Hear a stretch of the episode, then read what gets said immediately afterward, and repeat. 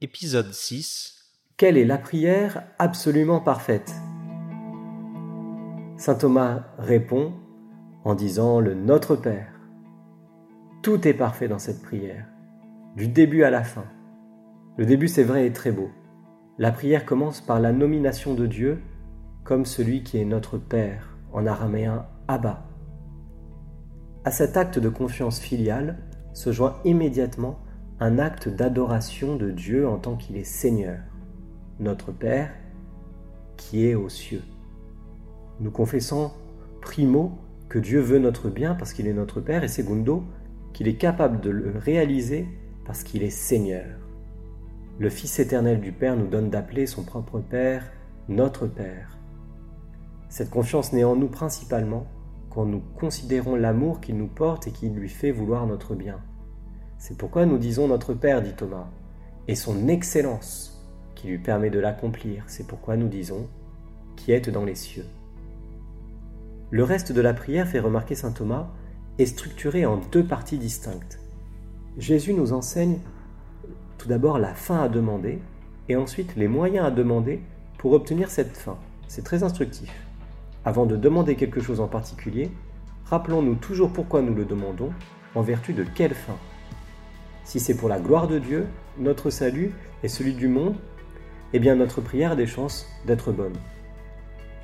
La prière du Seigneur non seulement demande tout ce que nous sommes en droit de désirer, mais elle le fait, dit Thomas, dans l'ordre même où l'on doit le désirer. Si bien qu'elle ne nous enseigne pas seulement à demander, mais à régler tous nos sentiments. Je cite Thomas. Notre fin, c'est Dieu, vers qui le mouvement de notre cœur tend à double titre. Nous voulons sa gloire et nous voulons jouir de cette gloire.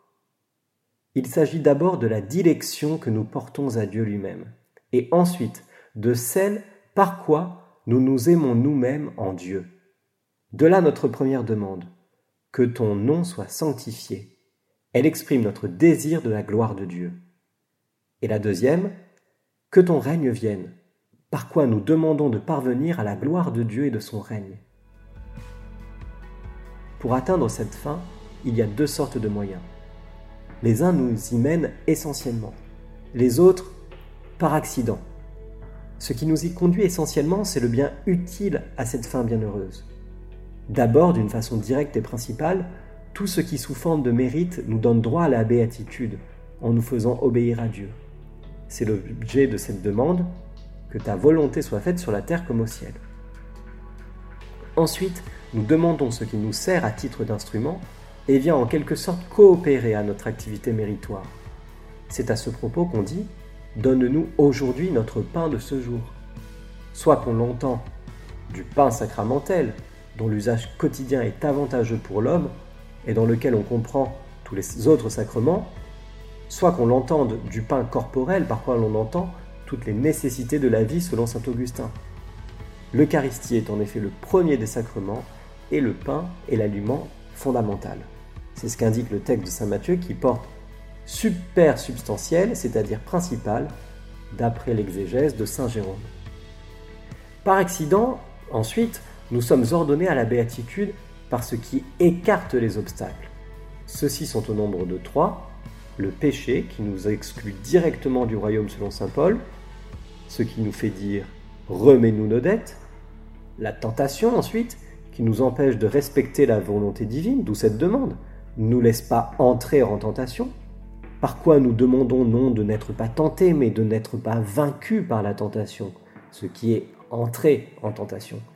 Et enfin, les peines de la vie présente, comme celles qui empêchent d'avoir le suffisant pour vivre. À ce sujet, on dit Délivre-nous du mal.